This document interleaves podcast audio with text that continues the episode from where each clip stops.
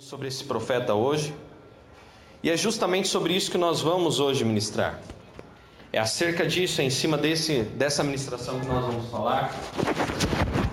Por quê? Porque realmente o Senhor ele tem bênçãos para nós. Só que o fato de nós sermos abençoados por Deus não nos blinda, não nos exime de sentir de pensar e de viver como seres humanos. Nisso é que Jesus chega para a gente e deixa uma palavra em, em João. Ele diz assim: No mundo vocês terão aflições. Existem coisas que nos afligem, humanamente falando. Existem coisas que nos deixam ansiosos, humanamente falando. Existem coisas que nos deixam realmente pensativos. Ao passo até que às vezes a gente para de fazer algumas coisas para ficar pensando em outras. Já reparou nisso? Você já se viu preso a um pensamento? Por exemplo, aquilo nem aconteceu, aquilo não ocorreu, mas na sua cabeça aquilo está acontecendo. E você fica pensando nos detalhes, você fica pensando se acontecer, né? Às vezes aquilo nem existe, mas na sua cabeça já existe. E você fica preso naquilo pensando. Expectativa né? anseios, desejos, vontades. Dentro disso é que a Bíblia trata os nossos corações. Por quê? Porque o interesse de Jesus é tratar o homem interior para que o homem exterior, o seu eu interior, quando eu falo você por dentro, o seu coração, os seus sentimentos, esse é o alvo principal de Cristo. Porque daí de dentro, é de dentro do seu coração que sai vontade para fazer as coisas. É dentro do seu coração em que você é motivado para viver determinadas coisas. E é por isso que o alvo de Cristo é o coração. Porque Cristo, Deus, sabia que a partir do momento que ele encontrar a morada no seu coração, ele transformar os seus pensamentos, os seus desejos, as suas vontades, todo o resto será transformado. Jesus ele falou bem claramente: olha, se eu e o Pai viermos e fizermos morada, você vai ver o que vai acontecer na sua vida. A sua vida será totalmente transformada. Aleluia. E aí? A expectativa, anseio é uma coisa que vem de dentro. Não tem como você. É, a expectativa. Não tem como pegar a expectativa. Você não tem como tocar a expectativa. O anseio, você não tem como tocar anseio, então não é material, é espiritual, é alma. O salmista fala muito bem sobre isso. O próprio rei Davi era uma pessoa muito ansiosa, sabia disso?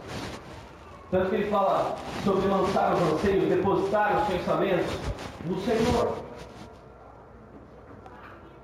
E hoje a nossa palavra, ela traz justamente de encontro a isso. Expectativas com relação a pessoas, expectativas com relação a coisas, expectativas com relação a nós, expectativas com relação a Deus, desejos, anseios, vontades, ou até mesmo pensamentos destrutivos, expectativas destrutivas, medo. Quer ver uma coisa mais, mais destruidora do que uma expectativa negativa? É o medo o pessimismo. Assim como hoje a gente vai ver que o excesso de otimismo também destrói. É, eu acho interessante porque tem um escritor, né, o Ariano Suassuna, ele fala que eu não preciso, eu, eu prefiro, a gente vê muito isso, o pessoal postando hoje. Eu não quero ser nem otimista e, né, e não quero ser nem pessimista. Eu quero ser um, como que é? Um um pessimista esperançoso, né? Uma coisa assim. Ele fala que não quer ser demasiadamente otimista, nem, mas ele quer andar no equilíbrio. E é isso que nós devemos desejar para a nossa vida. Equilíbrio. Então hoje a palavra que eu estou trazendo para que nós possamos pensar, para que nós possamos meditar, é para que nós aprendamos a ter maturidade nas nossas expectativas. Porque esse é o desejo de Jesus para você. Aleluia. Jesus não quer te ver frustrado e Jesus também não quer te ver destruído com relação a si próprio. Frustrações de ordem material, nem de ordem espiritual com relação aos outros e nem com relação a você mesmo. Jesus não tem isso para você. Jesus te quer no equilíbrio. Se nós soubermos dominar o nosso coração, dominar o nosso pensamento, dominar o nosso falar, diz a Bíblia que encontramos então a perfeição. Principalmente aqueles que dominam o seu falar, encontram aí a perfeição, diz a palavra. Então hoje nós vamos meditar sobre isso. E eu peço que você deixe aberto aí, 2 Reis, capítulo 5, versículo 20. Curve sua cabeça e vamos orar ao Senhor. Sentados mesmo. Senhor, muito obrigado. Obrigado por essa palavra que vamos meditar agora. Obrigado, Pai, por este dia. Obrigado pela tua bênção de estarmos reunidos. Pai, porque isso é maravilhoso. Obrigado pela vida de cada um que está sendo alcançado por essa mensagem. Obrigado, Senhor, pela vida de cada irmão meu que aqui está.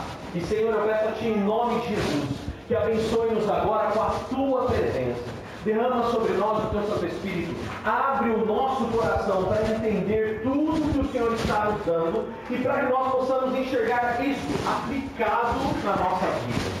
Deus, em nome de Jesus, eu peço a Ti que encha-nos, que transborda-nos, que hoje nós possamos sair aqui realmente animados, ó Pai, sabendo que o que nós estamos aprendendo, nós vamos realmente colher muitos frutos na Sua presença. Pai, que o Deus Santo Espírito enche a vida deste lugar, a nossa vida neste lugar, em nome de Jesus, e que nós possamos sair aqui transbordantes, porque aprendemos algo novo da tua palavra, e isso será poderoso em nós. Pedimos a Ti hoje, Pai, que os Teus anjos nos guardem neste lugar e abençoe-nos com a unção do Teu Santo Espírito. Nos arrependemos, ó Pai, mais uma vez, de todo o pecado, de tudo aquilo que fizemos que não te agradou e pedimos, transborda-nos, ó Deus, em nome de Jesus. Se você crê, diga eu creio. Eu creio. Em nome de Jesus. Em nome de Jesus. Segunda Reis, no capítulo 5 e no versículo 20.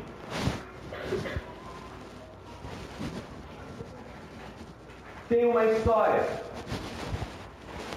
que acontece logo em seguida Há uma história muito famosa. Houve um homem chamado Namã que tinha lepra. Uma pessoa importante da sociedade. E lepra naquela época era uma doença que quando a pessoa tinha, ela era expulsa do meio da população. Ela era lançada fora da cidade. Ela era jogada às margens daquela cidade. E o que acontece?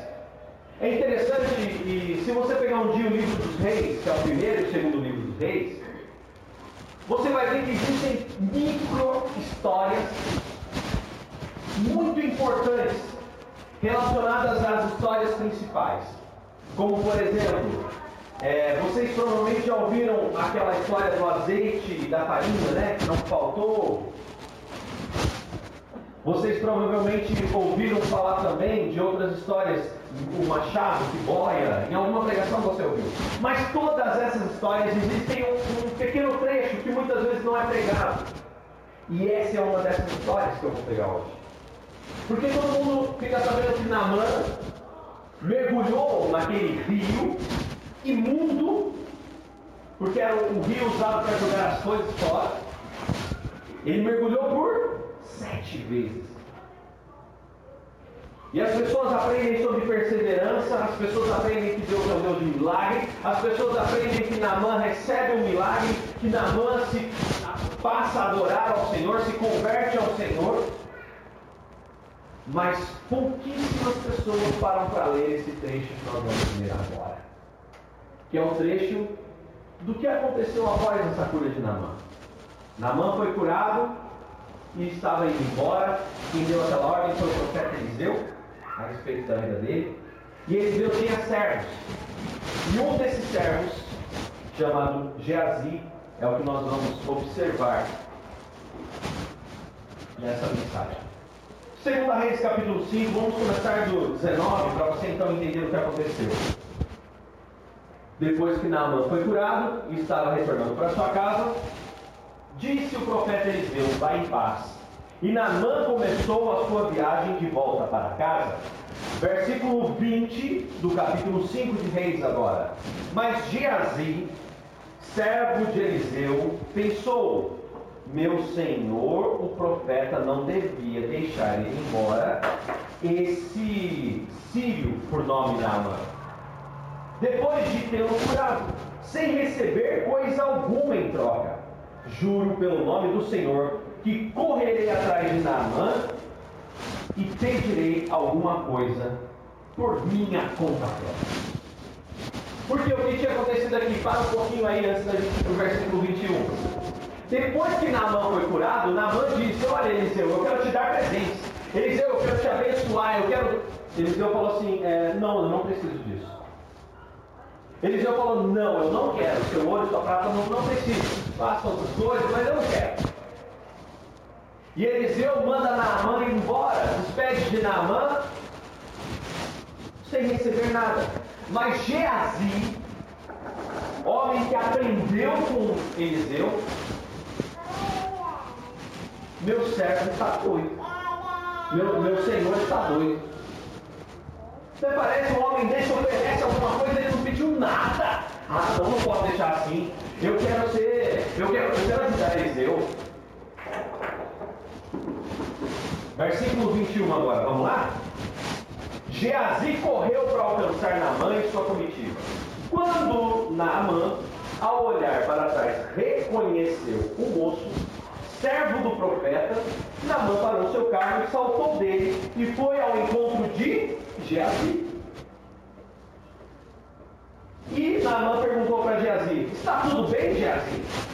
Versículo 22, Geazi respondeu: Sim, tudo vai bem. Mas o meu Senhor, olha a mentira. Mas o meu Senhor me enviou para te dizer que acabaram de chegar dois jovens, discípulos dos profetas das colinas de Efraim. Por favor, dê-lhes 35 quilos de prata e duas vestimentas de festas. E na mão com o coração né, alegre falou: certamente, certamente, faço questão de que você leve 70 ciclos de prata em vez de 35. E insistiu com Geazi para que aceitasse o presente e entregou os 80, os 70 quilos de prata em duas sacolas, além das duas vestes a dois dos seus servos, para que voltassem com, a, com Geazi e entregassem tudo ao profeta. Versículo 24. Mas quando Geazi chegou ao pé da colina onde morava, ele disse aos empregados de Naamã: Daqui vocês podem voltar, que eu mesmo levo os presentes. Então os empregados voltaram. E Geazi guardou os presentes em sua casa. Versículo 25. Depois disso, apresentou-se a Eliseu. Eliseu perguntou: Geazi, onde você esteve? De onde você vem chegando? E Geazi respondeu: Seu servo não esteve em parte alguma. Como que ele disse, que é mesmo, né? Versículo 26, mas Eliseu continuou, Geazi, você não percebe que em espírito eu estive com você, em coração, né, como algumas traduções dizem, quando Naamã desceu do carro e foi te encontrar? Eu sei de tudo que você fez, Geazi.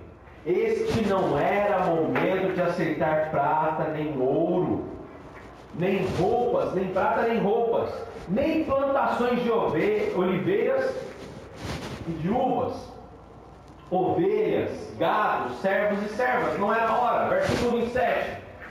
Geazi, por causa do que você fez, a lepra de Naamã passará para o seu corpo e para o corpo dos seus descendentes para sempre. E quando Geazi saiu dali, viu que o seu corpo estava branco de lepra. Sua pele se tornou branca como a neve. Você pode dizer glória a Deus isso? Irmãos, que coisa, não é mesmo? Que situação difícil de Geazi. Eu fico pensando em Geazi eu fico pensando também em Eliseu. Geazi era servo de Eliseu, treinado por Eliseu, formado por Eliseu, ensinado por Eliseu, principalmente a obedecer. E aí o que aconteceu? Geazi tomou uma atitude totalmente diferente e contrária àquilo que ele já tinha sido ensinado. E aí? Corta essa história aí para você. Só um minutinho a gente já volta nela. Então o que, que acontece? O que, que é uma expectativa? Para a gente entender onde entra expectativa nessa história de Eliseu e Geazi. Expectativa é quando você espera algo que seja viável ou possível que aconteça com base em algumas realidades. Preste atenção nisso. Promessas ou visão de se tornar possível. Então, para haver expectativa, é necessário um mínimo. É necessário um pequeno passo. Para se haver expectativa, é preciso ao menos um pouco de possibilidades. Nós sabemos que a fé, ela vem do nada. Mas a gente também sabe que a nossa fé, ela tem que ser uma fé fundamentada em Deus.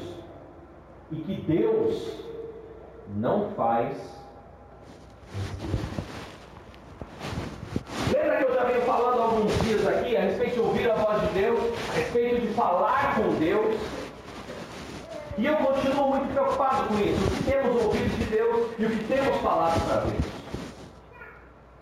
E essa mensagem hoje é justamente para que eu continue pensando o que eu tenho falado para Deus e o que eu tenho pedido de.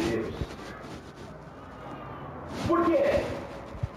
Porque eu vejo muitas pessoas pedindo coisas a Deus, criando expectativas em coisas ao qual Deus não está. E muitas vezes a gente cria uma expectativa, não, puxa vida, né? Vamos, vamos falar por partes? Vamos falar de sonhos pessoais? Você pega, consegue um emprego, começa no emprego, começa no trabalho, começa ali na atividade, começa a fazer um projeto. Não, porque olha, vai dar tudo certo, aquela pessoa é maravilhosa, e olha, um negócio bacana, é um emprego fantástico, é um projeto maravilhoso. Olha, não, porque Deus está nesse negócio que eu nunca vi Deus agir assim. Nossa, mas foi milagroso. Meu Deus, mas que coisa maravilhosa. Nossa, olha, o pastor falou que Deus ia falar e Deus falou. E aí você começa a alinhar as suas expectativas e ela vai indo assim, né? Vai lá em cima. E aí? E aí você começa a criar expectativas além do limite. Você conta como se nada, absolutamente nada, pudesse dar errado. Não, isso aqui não tem como dar errado.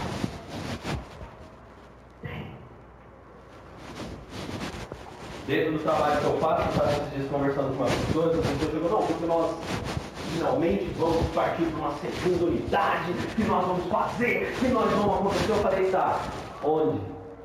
Ah não, em tal lugar. Ok. Você tem dinheiro para isso? Não, eu estou arrumando um sócio. Oh, um sócio! Ai, que legal! Me fala mais sobre esse sócio. Né? Até o bebê deu risada, né, bebê? Me fala mais sobre esse sócio. Ah, não, porque ele tem isso, ele tem aquilo. Tem... Ah, que legal. Agora deixa eu fazer uma pergunta. Você conhece o sócio? Não, não conheço não. Mas como assim você não conhece o sócio? Ah não, é que ele me propôs, eu ouvi, ele falou que tem isso, tem aquilo, tem aquele outro, e né? É mesmo você não conhece ele não? Hum. Né? Hum, né? Hum, né? Lá. Você não conhece? Ah, legal. Aí eu falei, mas ele já tem negócio no seu ramo? Já! Ele vive de montar negócio e depois que o negócio está bombando, bonito, ele vende. Aí eu. Como assim? A pessoa faz um negócio bombar, fica bom, bota dinheiro no bolso e vende. Para de, de. Ele desativa o que ele ganha dinheiro. É igual você ter uma mina de ouro, irmão, e vende a mina de ouro. Isso é burrice, né, irmão? A gente fica burro nisso, né? Você tem uma mina d'água, água mineral, da melhor qualidade para vender. Você vai vender a mina, ou irmão? Ou você trabalha a mina? Você trabalha a mina. Ah, então ele toda vez que ele transforma em mina de ouro, vende? Você não acha isso estranho? Eu nunca tinha pensado nisso. Aí de repente chegou um, aí Deus prepara. Aí você vê que é Deus preparando, irmão. De repente chegou uma pessoa, ah, olha, você está falando desse restaurante, é um restaurante em tal lugar, assim, assim, assim? Ah, eu fui lá uma vez, vazio a comida gordurenta, não sei o que, uma série de problemas. Aí eu peguei e virei para essa pessoa e falei assim, olha, cliente, deixa eu fazer uma pergunta para você. Quantas casas você tem para morar? Falei, então você estaria disposto a vender a sua casa dentro desse negócio? Aí ele começou a pensar que a casa de morava Excesso de expectativas faz você ficar certo. Excesso de expectativas faz com que você olhe e fale, não, aqui é o mar de rosas. E você esquece que rosas têm espinhos. Por mais que você veja a vida no mar de rosas, saiba, que a, a rosa boia, mas o espinho está embaixo, irmão. E para você nadar, ainda que seja um mar de rosas, você vai ter que passar pelo espinho. Não tem como. Não tem como. Então a primeira coisa que eu quero dizer para você, para de achar que não vai dar, que não vai dar nenhum problema. Para de achar que por mais maravilhoso os planos que Deus tem na sua vida, que você não vai ter problema nenhum. Para de acreditar que, ai não, agora é bênção de Deus que é só, não é só não, irmão, vai dar trabalho. Você só tem que escolher que trabalho você quer ter. A gente cria um excesso de expectativa achando que nada vai dar errado. É quando aquela realidade se torna uma coisa inexistente. Você cria uma ilusão. Você está criando uma ilusão. Falei de negócio, eu posso falar de relacionamento. Porque a mensagem de hoje fala sobre relacionamento. No relacionamento é assim também. Você quer amar uma pessoa maravilhosa, mente de Deus? Ah, esse aqui não vai dar errado. Essa aqui é perfeita. Não, aqui não. Aqui, olha, até agora eu quebrei a minha cara, mas agora esse é o varão ungido de Deus, essa é a varão ungido de Deus, isso aqui é perfeito. Olha, olha, olha que bênção! Olha só! Que glória, aleluia! Glória Jesus, que bênção! Aí começa no relacionamento, dá errado, dá vida, a pessoa chata, a pessoa não. Ai, mas não era o que eu esperava. É lógico que não é. Você criou um excesso de expectativa numa coisa que não é real. Você criou uma imagem ilusória. Ai, olha, eu vejo minha família na presença de Deus. Deus falou, hein?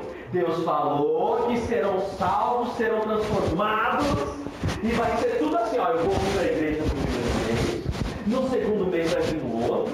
No terceiro mês vem outro. E acabou. No final do ano está salvo a família inteira.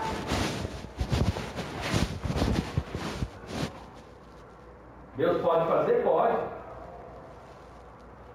Mas eu quero dizer que o preço da salvação, ele é pago de joelho no chão e na terra. Deus vai trabalhando, Deus vai mudando, Deus vai tocando, Deus vai mudando, Deus vai transformando, Deus vai fazendo coisas maravilhosas, Deus vai mostrando a mudança em você. Vamos lá, deixa eu fazer uma pergunta. Deixa eu fazer uma pergunta verdadeiramente na sua vida. Você quer sua família salva? Você pode dizer glória a Deus? Glória a Deus. Glória a Deus. Agora eu chego para você e falo assim: olha, eu tenho uma coisa boa para você. Uma coisa muito boa. Olha, eu vou, eu vou, eu vou, eu vou te vender papel. Esse papel aqui, eu vou falar para você, é o melhor papel que existe no mundo. Se você não me conhece, ou se você me conhece e sabe que eu já fiz um monte de besteira na vida, se você sabe que vender papel no mercado já está queimado, você compra papel ou não compra? Não compra. Hoje estamos vivendo um tempo no cristianismo no Brasil que as pessoas não querem ser cristãs. Por Pastor é tudo ladrão. Para que eu vou na igreja? Para ser mais roubado? Padre é tudo pedófilo. Para que eu vou lá? Para ele poder abusar dos meus filhos? Estamos todos sendo queimados por todos os lados. Então, eu, deixa eu te fazer uma pergunta. Então, Porque é o jornal que faz questão de fazer isso. Esse tipo de notícia vende. Uma pessoa que lê jornal todo dia. Você acha que você vindo para a igreja, aceitando a Cristo e vendo o benefício na sua vida, você acha que só o simples fato de você chegar na sua casa, virar para a tua família e falar assim, ó, aceitei Jesus, estou indo à igreja, eles vão vir na sua casa. Isso é fácil. Eles vão levar você e ficou louco, vai dar dinheiro para o pastor agora. Ué, nós somos informados. Você acha que vai ser fácil o preço da salvação? Se Cristo morreu para que você estivesse aqui, você acredita que a salvação dessa família vai ser fácil? Talvez não seja. Não vai ser mole mole, não. Vai ser mole mole, não. Quando as pessoas às vezes vieram no ministério, nem testemunho da Maria até. Olha, mãe, estou firme na igreja. Ô, minha filha, de novo igreja. Você já viu que a gente já passou aqui, né? Não, mas aí é diferente. E aí com o tempo a coisa foi passando, a coisa foi passando e o testemunho foi subindo, né? Não, realmente é diferente. Onde eu estou é diferente. Vejo uma experiência ruim em outros ministérios. Só queriam dinheiro, a lã, a gordura e matar as ovelhas, o rebanho. E para abrir o coração de novo, não é mesmo? É tudo igual. Tristece, né? Leva tempo, irmão, não é da então a gente um excesso de expectativa com tudo. A gente cria excesso de expectativa na salvação da família, no relacionamento com as pessoas, a gente cria excesso de expectativa no trabalho, a gente cria excesso de expectativa aqui no curso da escola, que tudo vai ser um, um rio maravilhoso, cheio de rosas, mas rosas sem espinhos. E esse é o problema. Excesso de expectativas.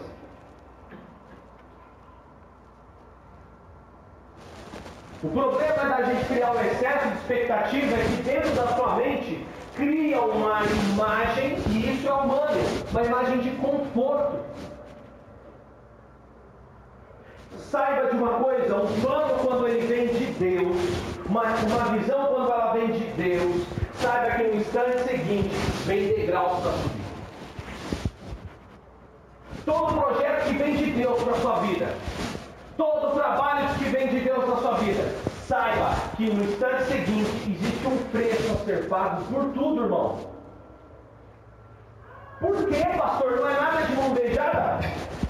Irmão, temos que dar graças a Cristo, porque a salvação é pela graça, irmão. Porque se a gente tivesse que pagar o preço da salvação, a gente nunca. Só tem uma coisa na sua vida que vem assim, porque foi conquistada na cruz e não é de mão beijada, não. Foi porque Cristo abriu os seus braços naquela cruz para que nós tivéssemos acesso à vida eterna. Aleluia. Essa é a única coisa que nós recebemos como herança. Sabe aquela coisa do tipo que você está aqui, de repente alguém morre e você herda alguma coisa da pessoa que morreu? É isso que Jesus tem para você, que é a salvação. É a única coisa que vem por herança. Você não precisa fazer nada, basta você falar, Senhor Jesus, eu te aceito. Com essa você pode ter todas as expectativas, porque Jesus disse na cruz: Pai, está consumado, aleluia. Então a salvação é a única coisa que você recebe por herança. Até a herança familiar, se você não tiver sabedoria, o que, que você vai fazer? Você vai torrar ela. Eu vi muitas pessoas receberem herança de família e ficarem num estado pior do que antes tinham.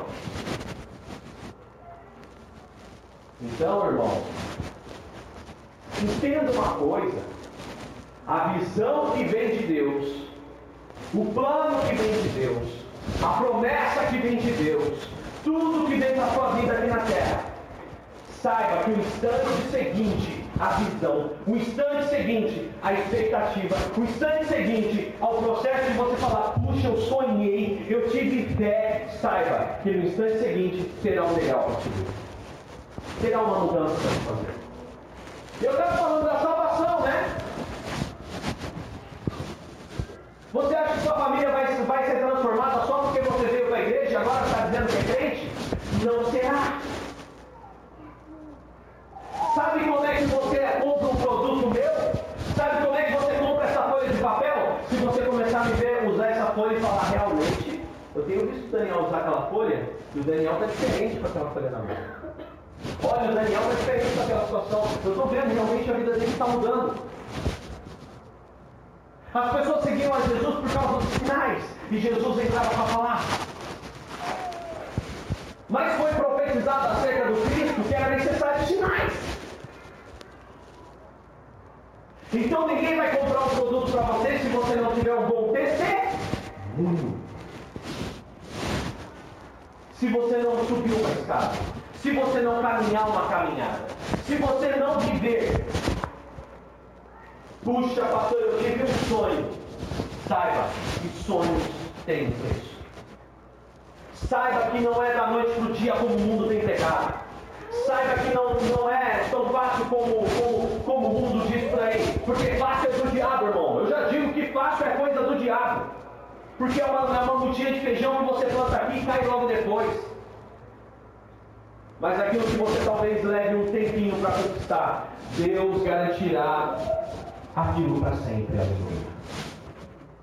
Preste bem atenção, a salvação garante a eternidade. O preço que foi pago foi de morte. Então, para você começar a alinhar as expectativas. Ai, minha família vai ser salva, Pai. Seja salvo você, dê testemunho você, mude você primeiro. Pare de você usar palavras tão duras, pare você de agir tão, tão, tão fora de, de honestidade. Você primeiro, faça você primeiro a imagem de Cristo na sua casa e saiba que só pelo teu testemunho, só pelos seus resultados, Deus começará a fazer obra naquela casa. Aleluia. É a sua postura de fé, é a forma como você se comporta diante da dificuldade. Aí as pessoas vão começar a acreditar nesse evangelho que você está vivendo. Você tem um negócio, passe a, trabalhar por esse negócio. Você tem uma faculdade, passe a batalhar por essa faculdade. Eu lembro até hoje, eu estava ainda, a gente estava fazendo ministrações para jovens lá no Jardim do Vale. E eu lembro que teve uma vez, uma segunda-feira, que eu falei, até acho que a Natália estava lá, que eu falei assim, olha, vocês começaram algo, vá até o fim. Mas eu estou no meio do curso, eu não gostei, eu não sei o quê. Vá até o fim. Porque a Bíblia diz para ir até o fim. E no final de tudo aquilo você vai colher algo de bom. Colheu ou não colheu? Alguma coisinha dali, opa, peraí, isso aqui eu posso aproveitar. Por mínimo que seja, você aprende. Por mínimo que seja, você tira alguma coisa daquilo ali. Por menor que seja, alguma coisa, opa, peraí, mudou quem eu sou, mudou o que eu penso, mudou como eu acho. Eu posso não viver disso, mas começou, irmão, vai até o fim. Isso na vida de um cristão é, é o que mais importa. Como que você espera ser abençoado se chega no meio do negócio e você abandona? Se chegar no meio da caminhada, ah, eu vou desistir. Eu vou abandonar. Não vou mais fazer. E aí sabe o que acontece? O seu estágio agora é pior do que o anterior, porque você perdeu tempo, você perdeu dinheiro, você perdeu esforço, e você não enxerga o que há de bom para si Não cresceu. Vá até o fim. Então, a primeira coisa que você tem que entender é que se você tem um sonho, se você tem um projeto, se você conhece alguém, saiba em tudo existe uma escada subir. Subir escadas não é fácil, viu, irmão? Subir montanhas não é fácil. Dar passos em direção a algum lugar mais alto é difícil. Não seja também pessimista em excesso. Seja um otimista, né, um pessimista esperançoso. Que é aquela pessoa no equilíbrio. Sabendo que você tem um sonho, mas sabendo também que você precisa batalhar. Não adianta também você chegar e, por exemplo, ah, eu tive uma visão. Ah, mas aqui no Brasil não dá certo. Porque olha, está roubando a política, está fazendo não sei o quê, então já deu errado com a fulana, já deu errado com a ciclano, já deu errado, já deu errado. Não, isso aqui não dá dinheiro. isso aqui não dá certo, esse relacionamento não vai para frente. Já conheci pessoas assim. Essa igreja é só mais uma. Pessimista em excesso. O pessimista em excesso não sai da sua casa. O pessimista em excesso não se relaciona com pessoas. O pessimista em excesso não se permite nem sequer sonhar direito.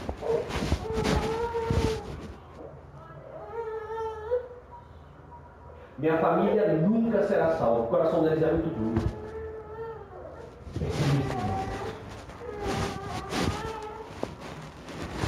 É a pessoa que literalmente olha para a caminhada e fala: Ah, vou ter que caminhar sobre isso. Tio, não vai adiantar em nada. Eu posso até caminhar, pastor, mas eu já conheço. Olha, hoje Deus manda te dizer: te dizer, caminha porque vai valer a pena. A gente tem o hábito de consumir coisas para colher daqui seis meses.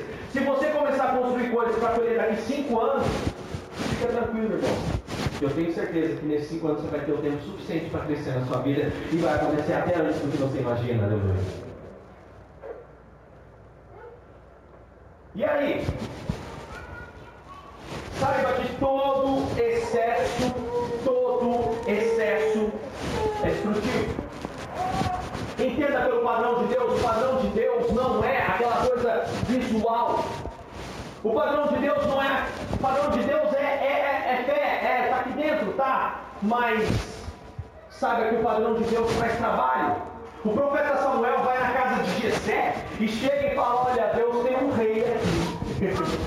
Traga seus filhos aqui.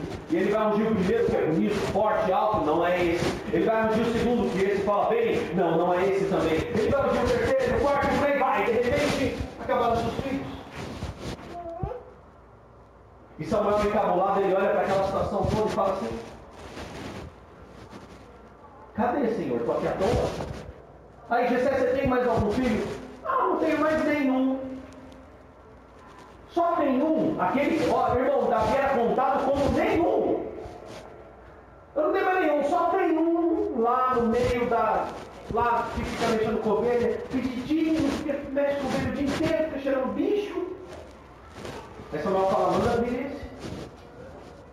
E aí quando Samuel vem, quando Davi vem até a presença de Samuel, aí Deus confirma e fala, é esse. Pode ungir. Porque Samuel, quando recebe a ordem de Deus, sabe que tem um sonho, não um novo rei. Então o que era melhor para Samuel? Um cara pronto. Um cara que unge agora e senta no trono daqui meia hora. Sabe o que aconteceu? Aconteceu uma coisa. Davi foi ungido rei. E sabe o que aconteceu?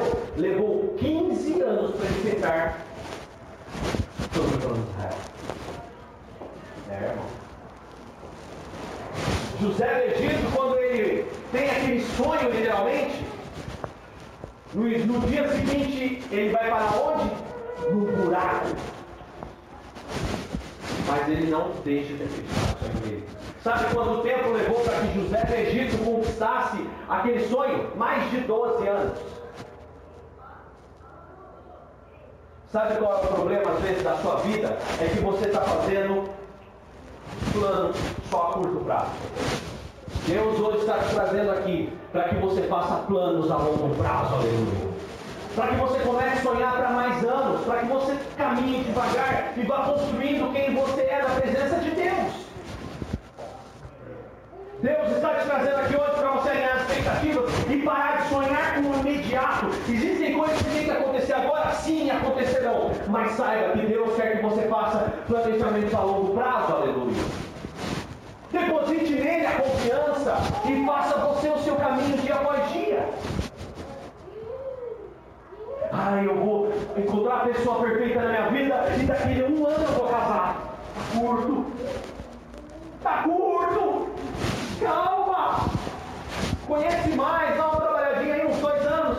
Ah, é legal, legal. Até encontrar alguém, né?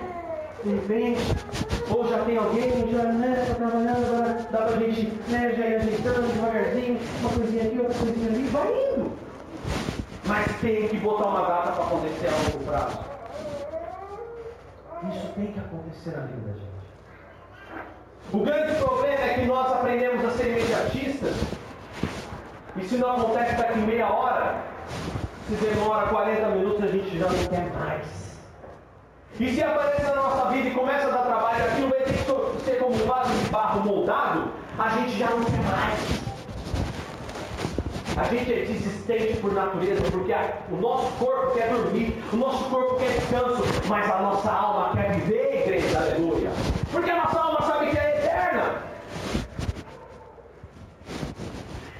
Olha que coisa maravilhosa. Lá no livro de Jeremias, capítulo 17, versículo 5. Abre aí, Jeremias 17, 5.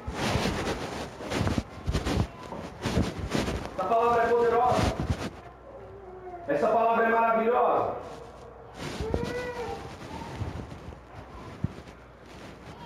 Jeremias 17 e 5 diz o seguinte: Assim diz o Senhor: Maldito é o homem que confia nas suas próprias forças e na capacidade humana, afastando o seu coração do Senhor. Maldito homem que confia no homem, né?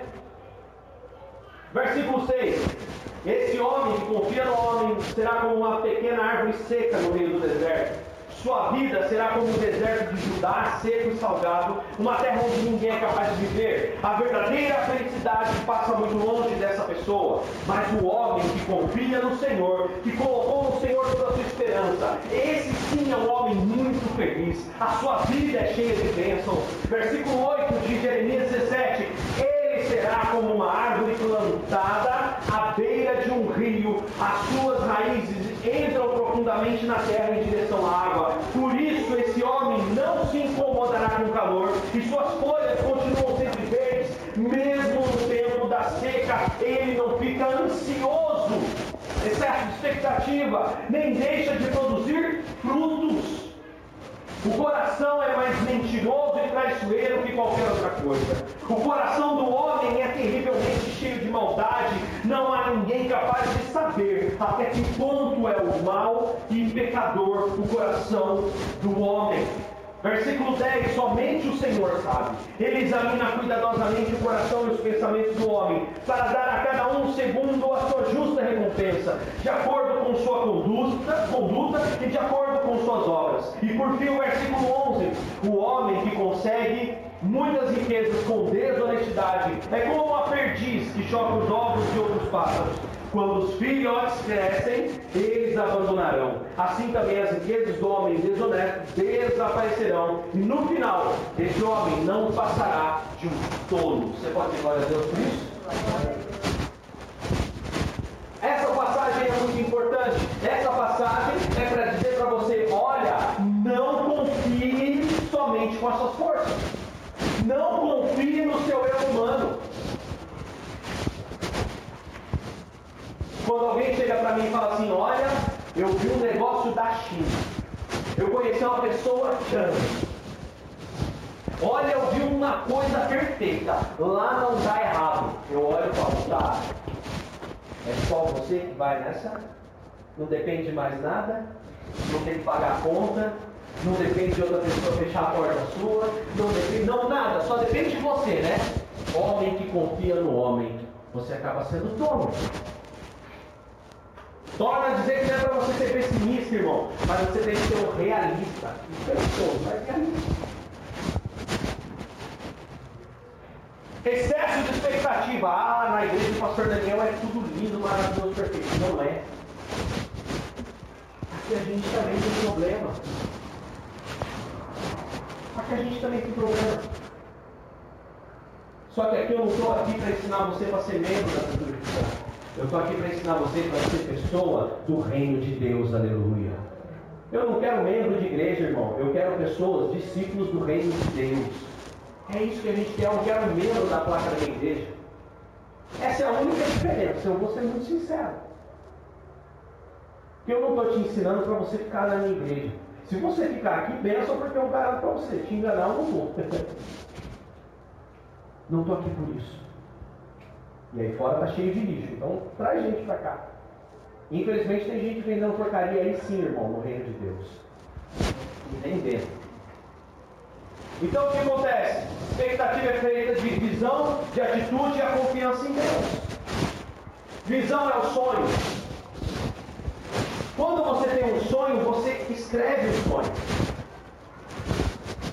Escreve e descreve. Ah, eu quero uma pessoa assim, assim, assim para minha vida. Eu quero que minha casa seja uma casa assim, assim, assim, nessas condições que atendam essas necessidades. Ah, eu quero um projeto assim, assim, assim. Eu quero que a minha família seja salva, mas eu quero que seja salva mesmo. Eu não quero de qualquer jeito. Eu quero que seja assim, assim, assim. Eu quero que minha esposa mude antes de vir. Eu quero que meu marido, antes de vir, veja que me alvide seu caminho, para que quando ele vier, ele não venha depois se decepcionar e sair, meu filho, minha filha. Eu quero que isso aconteça. Eu quero que meu pai e minha mãe venham e seja assim, mas eu quero muito que eles vejam fruto em mim. Pé no chão, irmão. Porque dentro do sonho, sabe qual é o X da questão? Tem muita gente que sonha, principalmente no reino de Deus, e esquece de colocar dentro do sonho aquelas três coisas que eu sempre falo que é o diferencial do cristão, que é fé, coração e palavra. A gente não acrescenta. Quem conseguiu essa semana, não levanta a mão, mas eu tenho que falar. Passada quarta-feira, orando 5 minutos de manhã e 5 minutos da tarde, irmão. É. Vocês pensaram que ia ser fácil, né? Não é fácil. Quantas coisas aconteceram para te impedir, não é mesmo? Quantas coisas naquele horário, o que nunca acontece, naquele dia acontece.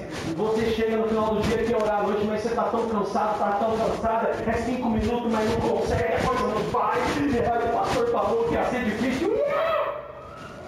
Porque se fosse fácil, todo mundo faria.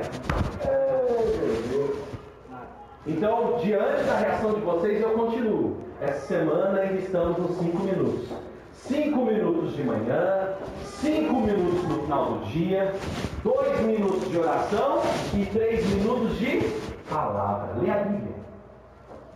Eu continuo, irmão. Enquanto a gente não chegar aqui firme e forte, podendo dizer glória a Deus, conseguimos a semana inteira, eu vou continuar persistindo nessa. É igual a pessoa que vai disputar uma São Silvestre e começa querendo correr da Lorena. Não vai dar, irmão. Você vai morrer no caminho. Então corre até a esquina e volta. E você vai chegar aqui de volta botando os botos para fora que eu, com certeza, eu vi. e estamos na semana. Cinco minutos de manhã, cinco minutos à tarde, três minutos de palavra, dois minutos de oração. É isso que você tem que começar a fazer. Para a gente encerrar essa palavra agora. Eliseu tinha um servo chamado Geazi. E às vezes ensinado por ele, doutrinado por ele, por ele, encaminhado por ele, e Geazi caiu.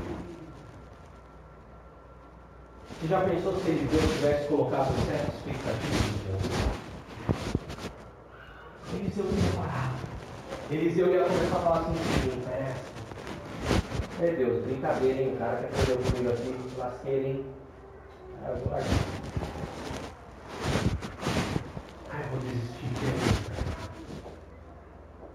Ninguém presta ou você viu expectativas demais e não conheceu? Ninguém presta ou você não trabalhou direitinho as ideias que você Ninguém presta ou será que está faltando em você perseverança? Ninguém presta ou será que está faltando em você oração? Ninguém presta ou está faltando em você confiar mais em Deus? Ninguém presta ou será que você está precisando sim planejar a longo prazo? Quero te dizer uma coisa hoje, irmão. Para com esse negócio de que nunca vai dar errado. Que pode dar errado. Você vai precisar subir esse. E hoje eu quero que você saia daqui fazendo uma coisa. Sonhando a longo prazo. Porque nesse caminho você vai ter que subir uma escada. Você vai ter que pagar o, o sonho. Eu vou pagar o preço pelo sonho, pastor. Eu quero pagar o preço pelo meu sonho. O sonho da minha família o sonho da, do meu trabalho, o sonho da minha empresa, o sonho da minha profissão. Eu quero glorificar a Deus para a minha profissão. Eu não quero não quero ir por atalhos, né, como diz o CPG. Quero seguir o caminho que me preparou. Não quero atalhos. Passar pela cruz. Fica de pé, igreja, em nome de Jesus.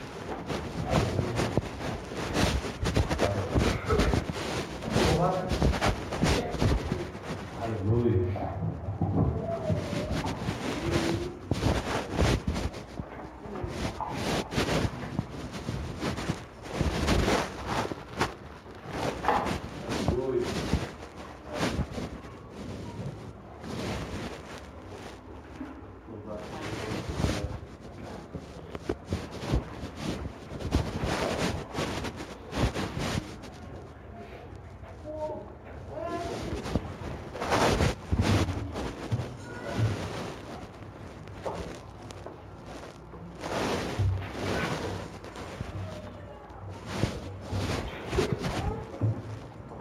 Caminhar o caminho que Cristo nos propôs.